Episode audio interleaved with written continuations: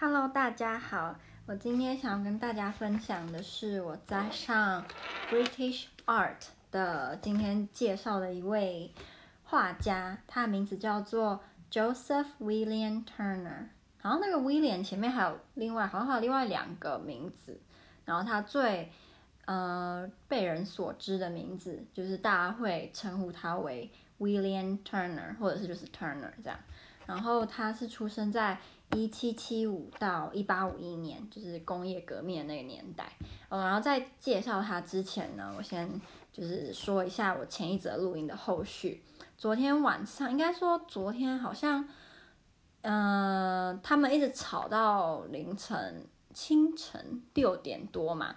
然后后来就是没有在吵之后，我。中午就没有听到他们的声音，然后到晚上他们都处于一种非常寂静的状态，就偶尔我有听到什么椅子在拉，或者是开那个衣柜的门，滑那衣柜门，因为我们衣柜是用滑的那种门，所以我不确定说那个声音是来自他们的房间，还是来自我们楼上或者是别的地方，因为除了那些声音以外都没有听到人的声音，所以我就不知道说他们是因为。就是被警告，然后搬走了，或者是他们就是在反省当中，所以不想讲话，我就不知道。我猜，如果他们今天没有搬走的话，有可能就是经理跟他们讲说，如果他们再被人家检举，他们就要搬走，所以他们才会就变得这么安静。不过也反差太大，就是从超级吵到极静，就是超级极静。好，回到那个 Joseph Turner，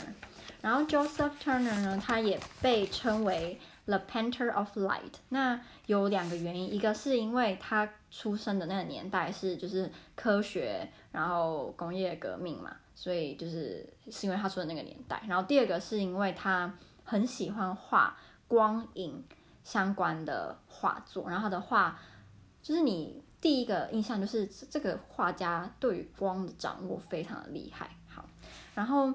嗯，在他的。画作里面呢，太阳还有阳光也是个非常重要的主题。那在他之前的画家，很少有人就是可以把太阳或者是阳光画的这么的好，这么的，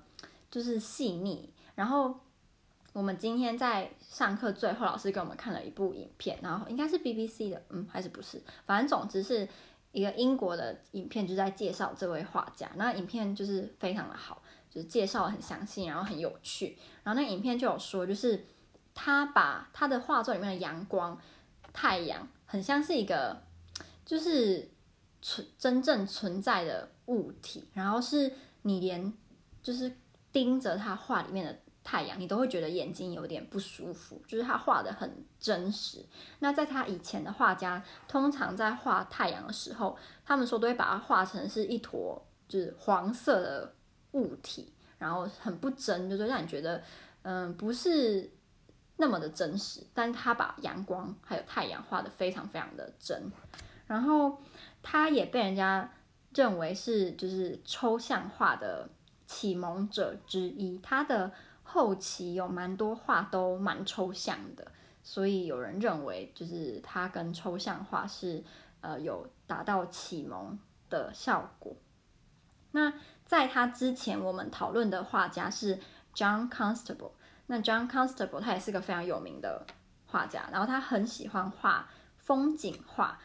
然后他出生的年代呢，跟 Joseph Turner 几乎是一一样年代，他比他晚一年，然后比他早死，所以他也是在工业革命的年代。可是他跟 Joseph Turner 有一个非常不一样的地方，他是一个非常。呃，不喜欢工业革命，然后不喜欢机器的人，他认为这些这些机器还有工业革命会让就是英国珍贵的自然风景被破坏，所以他画的这些风景画呢，有一个目的是希望可以让后代的英国人看到英国在工业革命之前是有多么的漂亮。然后他很会画云，Joseph Turner 也很会画云跟风景。天气跟阳光还有太阳，就是他很厉害。那 Joseph 呃 John Constable 很会画云跟风景，只是他的画作就是对于光影就没有这么的，就是呃细腻。然后 Joseph Turner 呢，他不像 Constable 对于工业革命是就是几乎是百分之百的讨厌。他虽然对工业革命也没有说到百分之百喜欢，只是他能够看到工业革命带给人类正面的影响，只是他也看得到工业革命的负面影响，所以他的画有一些画会画出工业革命对人类正面的影响跟一些负面的，他都会画。不过整体而言，他认为工业对人是正面，然后是有正向的影响。然后他也是一个喜欢都市的人，所以他非常的喜欢伦敦。然后他也很会就是到欧洲各地旅游，因为在这个年代，就是已经在欧洲有一个，应该说在英国很流行一种叫做 Grand Tour 的旅行。那这个旅游就是让比较有钱，以前都是皇宫贵族比较会有这个 Grand Tour，就是他们会到欧洲各国去，就是旅游、旅行、增广见闻之类的。不过到了应该是到十八世纪之后呢，呃，中产阶级也慢慢的变得有钱，所以中产阶级的人也会开始进行所谓的 Grand Tour。然后 Joseph Turner 呢，他也去过很多国家，欧洲很多国家，然后也认识那那那里那些国家的艺术家。可是 John Constable 就是比较喜欢留在英国，然后他喜欢乡村，他不喜欢都市，所以他就跟 Joseph Turner 很不一样。嗯，然后他有一个非常奇怪的地方，就是他很呃。不喜欢传统的家庭，所以呢，他没有结婚，可是还有两个小孩，然后他那个两个小孩是他的管家生的。我们老师说他就是呃读过 Joseph Turner 相关的资料之后，认为他其实是一个蛮自私的人，就是他在乎的只是他自己的艺术生涯跟他的就是职业，他对于他身边的人或家人是不太在意的。他的妈妈好像有精神疾病，然后就被他送到就是伦敦非常有名的精神病院，然后没多久就死掉了。他的爸爸呢，被 Joseph Turner 当成是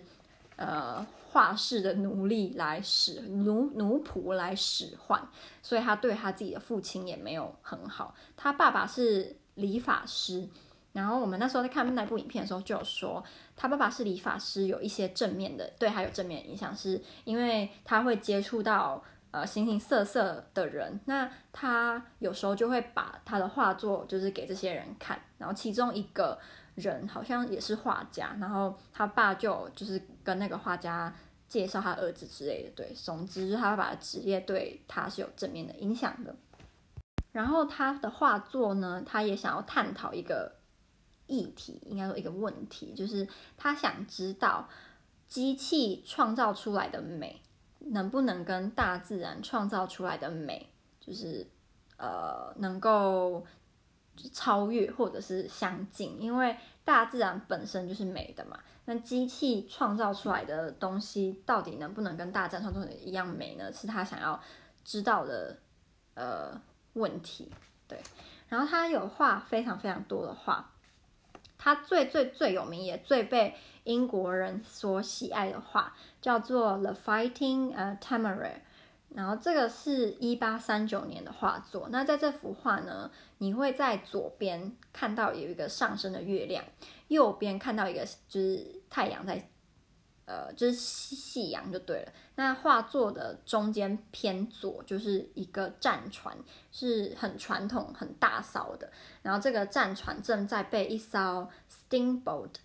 拖着，要拖去做破坏。那这幅画呢，就是这幅画里面的这艘大的旧战船是非常非常有名的船。就这个船在英国就是是有经历过一场大战的。所以这个船是很有历史意义的，只不过它在被这个 steamboat 现代 steamboat 拖去要就是破坏当中。然后这幅画就让人家觉得有浓浓的怀旧感，虽然有些人认为就是看了会觉得很难过吧，就感觉过往的